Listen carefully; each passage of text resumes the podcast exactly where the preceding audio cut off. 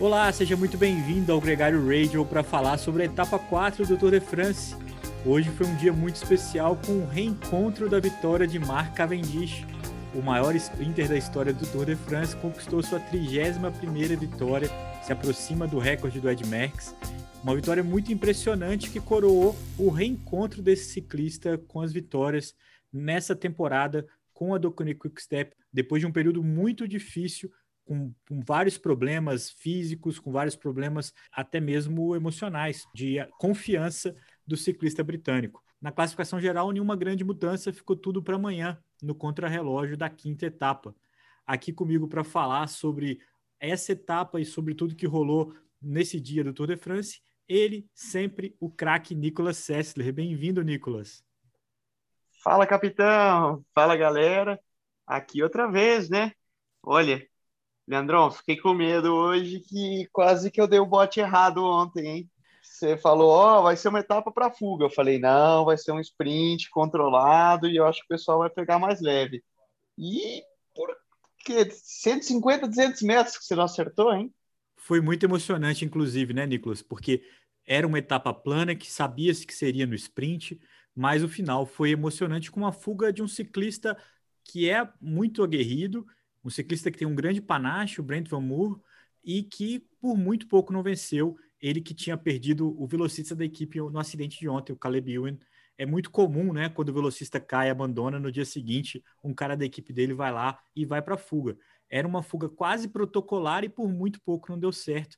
Apimentou, deu um, um, um charme especial para essa etapa e coroou essa vitória do Mark Cavendish. Com certeza, com certeza. Eu, eu eu estava olhando ali, né? E eu falei, nossa, será que o pelotão vai dar esse esse gafe, né? De perder uma etapa bandeja para o sprint, porque ele vai conseguir vai conseguir chegar à fuga. Eu vou te falar que faltando 4 quilômetros eu achei que ele ia chegar. Mas, mas efetivamente a gente pode ver hoje claramente a diferença do que é uma chegada em um sprint seguro, entre parênteses aí, né? A chegada de hoje estava efetivamente pensada e organizada para um sprint massivo, onde a gente viu as últimas, uh, as, todas as estradas dos últimos quilômetros largas, com espaço, evitando uh, muitas curvas, entrando na cidade por vias principais, né? Onde era possível acomodar um pelotão com aquela velocidade e aquela quantidade de atletas disputando uma posição de maneira relativamente segura, uma vez que o sprint nunca é uma coisa é, muito, muito segura. Exatamente, Nicolas. Você falando isso remete à etapa de ontem muito acidentada, que gerou uma série de repercussões depois da etapa. Teve um vídeo muito impressionante do Gilbert explicando tudo o que aconteceu nos bastidores. Existiu um movimento da CPA, dos ciclistas, para a extensão da, da, do trecho, que, que atualmente é de 3 km para o final, né, para 5 km, para o trecho da cidade não, fe, não ser disputado é, em relação à classificação geral. A ASO, a Organização do Tour de France, aceitou, a UCI vetou, e hoje, no começo da etapa, teve uma manifestação que foi até muito sucinta, muito cordial, vamos dizer assim, para marcar a necessidade do pelotão ser ouvido, porque diferente do que se espera, é, ou melhor, diferente do que se pressupõe, o pelotão se posicionou em relação à chegada de ontem e, e alguns dos acidentes que aconteceram poderiam ter sido evitados, não todos, como você disse. O acidente faz parte do ciclismo, mas algumas coisas poderiam ser evitadas e essa foi a manifestação que aconteceu hoje no começo da etapa. E assim como você, eu passei vários momentos achando que ia pegar, que ia dar, que ia pegar, que ia dar. E no sobe dessas finais, Nicolas, principalmente quando o Alá Felipe tomou a ponta de camisa verde para buscar o escapado, eu também tive a impressão de que eles não podiam ir muito rápido com medo de desgarrar o Cavendish naquelas subidinhas antes da chegada. Precisavam medir exatamente o quanto que eles iam ser rápidos para pegar a fuga, mas quanto que eles podiam para não estrangular o velocista da Ducati Quick Step. Deu tudo certo, o Markov embalou bonitinho e o Cavendish colocou essa vitória no bolso. Quem diria que oito meses depois dele quase é, chorar ali, lamentando que seria a carreira dele, ele viveria esse momento novamente. Muito legal. E quem está ouvindo a gente aqui agora, no final desse programa, a gente vai colocar um, um especial com um bônus do Luciano Palharini comentando a relação dele com o Mark Cavendish. Quem não se lembra, a vitória mais emocionante do Luciano Palharini no Eneco Tour foi sobre o Mark Cavendish e também tem uma história deles nos Estados Unidos que é muito legal. No final do programa, então, a gente tem esse comentário especial da entrevista do Luciano Palharini que está no Gregário Cycling Podcast. Nicolas, o, o, grande charme da etapa foi essa vitória do Mark Cavendish. Quatro etapas, duas, duas vitórias da Ducati Quick Step, duas vitórias da Alpecin, que hoje trabalhou para o Philipsen, colocaram ele numa cilada enorme, porque, imagina, o Vanderpool ganhou uma etapa, o Tim Merlier ganhou etapa, e eles falaram assim: agora é com você, vai lá e ganha também. Botaram uma pressão monstruosa nas costas desse ciclista, que ficou em terceiro. Foi muito bem no sprint, algo assim, trabalha muito bem, e ele é um bom ciclista, mas hoje não teve chance com o Mark Cavendish. Exato, exato.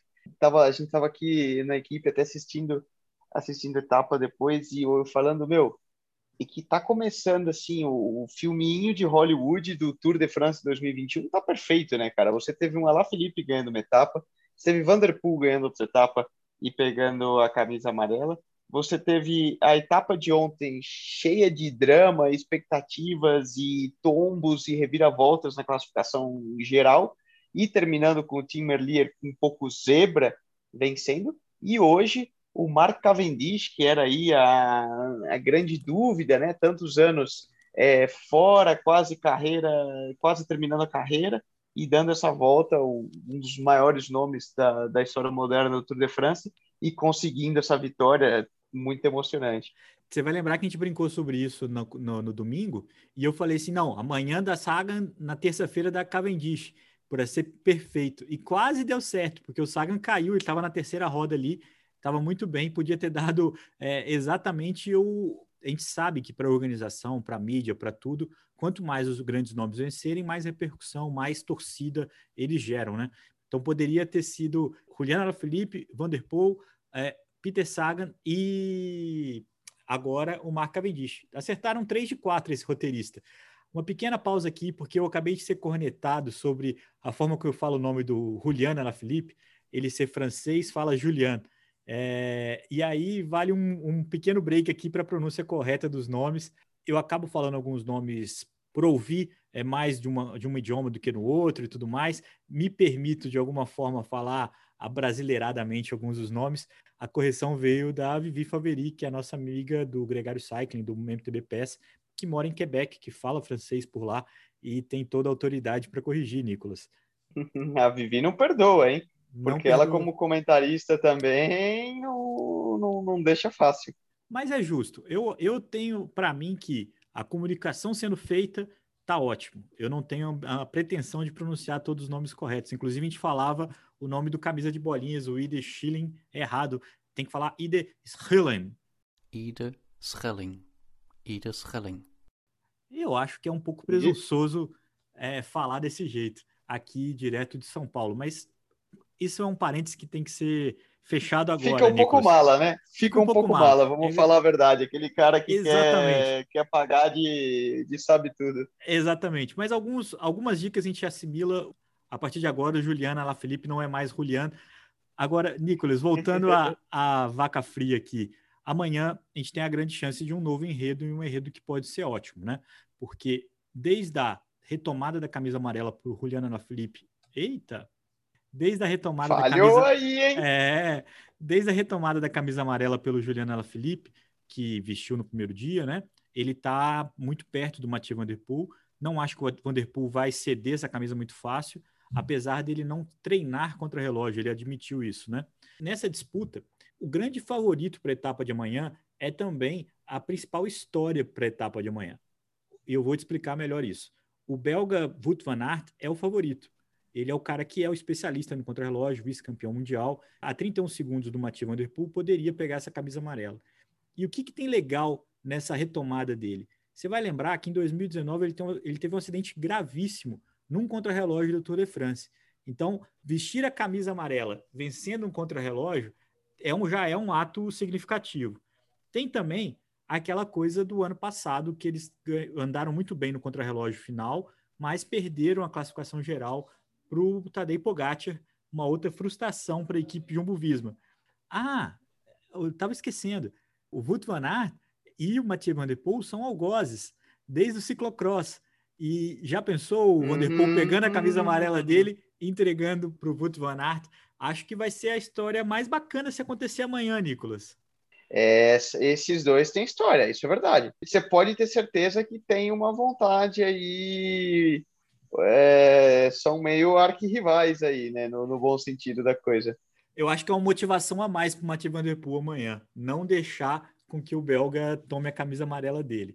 Agora, é uma etapa de 27 quilômetros só, não é uma etapa que vai criar grandes diferenças entre os principais favoritos, apesar de que os escaladores natos vão tomar tempo. É provável que o Carapaz perca um pouco da vantagem que ele tem hoje para o Pogacar, para o Roglic, até mesmo para o Thomas, não ao ponto de mudar demais a classificação, mas de ganhar ou perder ali 20, 30 segundos, eu acho que é possível na etapa de amanhã. E aí a gente tem uma grande dúvida que é quem vai ser esse camisa amarela, não em Paris, que isso acho que ainda está muito aberto, mas quem vai ser o camisa amarela a partir de amanhã, Nicolas. Exato. É, é um contrarrelógio, vou te falar que eu conheço o Mayenne, porque eu já corri duas vezes a, a Boucle de la Mayenne, eles sempre fazem um prólogo dentro da cidade. É, é bem plano, tá? Então deve favorecer as ciclistas, bem como você mencionou, mais pesados uma vez que quando, explicando para o pessoal, quando você tem um contrarrelógio com bastante sobe e desce, o ciclista um pouco mais leve, como é o caso do, do Alaphilippe, por exemplo, tende a ter alguma vantagem. E, e também o fato do, às vezes, o prólogo ser mais técnico, né? Um cara que pilota bem, como o próprio caso do Alaphilippe, também leva alguma vantagem pela questão do peso potência, né? Na, na, na questão das subidas e descidas e pela habilidade técnica. Quando é muito plano, você tende é, essa relação do peso-potência não influencia tanto. E, e, o que, e o que vai influenciar mais é a potência puramente dita. Então, um cara maior, como é o caso de um Tony Martin, como é o caso de um Walt Van Aert, próprio Vanderpool, né, que, que é um, pode se classificar aí como um cara relativamente grande, eles tendem a levar uma vantagem sobre os ciclistas que também podem ser bons contrarrelogistas, mas são muito leves. Sem mais delongas, Nicolas, Vanderpool defende a camisa amanhã ou a gente vai ter um novo camisa? Eu acho que defende. Olha, legal. O Wout Van Aert tem que botar 31 segundos, 32 segundos nele amanhã para pegar essa camisa. O Juliano Alaphilippe está só a 8 dele, mas como você mesmo disse, pode ser que esse percurso não seja suficiente para o Alaphilippe conseguir é, ter vantagem né, sobre passistas mais consistentes, como é o Vanderpool. Acho que se ele, se ele quiser muito manter essa camisa, a chance existe, eu acho. Enfim, isso a gente vai ver amanhã, Nicolas. E, e, e antes de me despedir, eu coloco o trecho prometido, a conversa do Luciano Palharini, a entrevista dele está no Gregário Cycling Podcast, que é o nosso irmão né, do, do Gregário Radio, e a gente coloca aqui um pedacinho que não está lá, dele falando sobre o Mark Cavendish, o maior sprinter da história do Tour de France, mas que nos Estados Unidos, na volta da Califórnia, não foi tão feliz assim para cima do brasileiro. Ô, pai, a gente está falando aqui há uns 15 minutos do que é sprint, do instinto, do dom e, e do Mark Cavendish. Eu acho que esse cara faz uma conexão entre a sua história, pela vitória do Eneco Tour e por ter batido um dos grandes sprinters da história, com o Tour de France atual. E nessa coisa de atitude, de acreditar, é, isso marca um pouco a carreira dele, porque tinha cinco anos que ele não conseguia fazer isso, e esse ano ele conseguiu, voltou a fazer. E a única, eu queria que você relembrasse um pouco da relação com ele, de vencer, e depois nos Estados Unidos também você teve uma vitória que foi é, um sprint que ele ganhou e foi relegado, então vocês se cruzam aí é, em alguns momentos da história, mas principalmente a imagem que ele tinha naquela época e a imagem que ele tem hoje é muito diferente, né? Porque eu vejo muita gente, e eu me incluo, torcendo para que ele possa correr esse tour, torcendo para que ele possa ter um resultado, enquanto naquela época ele era um campeão, mas era um mala, né? É, ele teve muito problema. Ele, eu acho que ele foi um cara super talentoso. Ele é um cara super talentoso, muito forte, incrivelmente forte. Só que ele era um, um molecão abobado naquela época. E ele, e ele pagou por isso, porque realmente acho que tinha muitas coisas aos pés dele e ele deixou subir para a cabeça um pouco certas situações. É, aí existia sempre uma pressão da equipe e ele virou o velocista, o sprinter, né? E isso faz com que as pessoas às vezes se, se percam um pouco mesmo em relação a, a como estar no mundo. Essa, você tá bom de memória, viu, Leandro? Essa etapa aí lá da, dos Estados Unidos foi, foi muito legal. Ali foi, sabe o que aconteceu ali, cara? Sabe por que, que ele foi desclassificado? A gente vindo para o sprint final, era, uma, era um circuito, era uma etapa de 230 quilômetros, né? era uma etapa longa. A gente chegou na cidade, essa cidade tinha um circuitão grande nessa cidade, que a gente fazia umas duas voltas nesse circuito, e o sprint final era uma avenidona gigante, cheia de gente. O Cavendish caiu, se envolveu num tombo a hora que a gente entrou na cidade. Mas não se machucou, ele teve que colocar o pé no chão, perdeu o pelotão. E o pelotão, nessa hora, está andando a 65 por hora. Ninguém mais entra no pelotão, a não ser que você esteja de moto. E, cara, ele agarrou no carro, o carro levou ele até o pelotão, a gente fazendo força para pedalar nesses últimos uma volta e meia, e ele fez ali um bom tempo agarrado no carro, e, e no que ele entrou no pelotão, ele voltou a 89, 90 por hora, ele lá de trás ele já passou para ver lá para frente, e a gente partiu o sprint nessa hora. Ele chegou no final. Ele veio com velocidade lá de trás e já veio vindo, veio vindo, se posicionou, sprintou e ganhou. Tanto é que ele ganhou com muita velocidade. Muita vantagem. Muita diferença. Ele ganhou. A, a foto é, uns... é impressionante. É, ele está acho que uns 12, 15 metros na minha frente. E eu estou no final disputando com o Paulo Bettini, que era o atual campeão do mundo na época, camisa de campeão do mundo. Eu, o Bettini ali, espiando a bike um para cima do outro, bonito lá na frente, com os braços erguidos. Foi muita diferença. Aí os caras, né, ganhou, ganhou. Daqui a pouco veio lá, não ganhou nada, não. Desclassificaram o Cavendish, ganhou, foi o Pagliarini, que no final, pum, entubou o Bettini no, no sprint final. Ele fez, ele criou muito caso no pelotão, né, cara?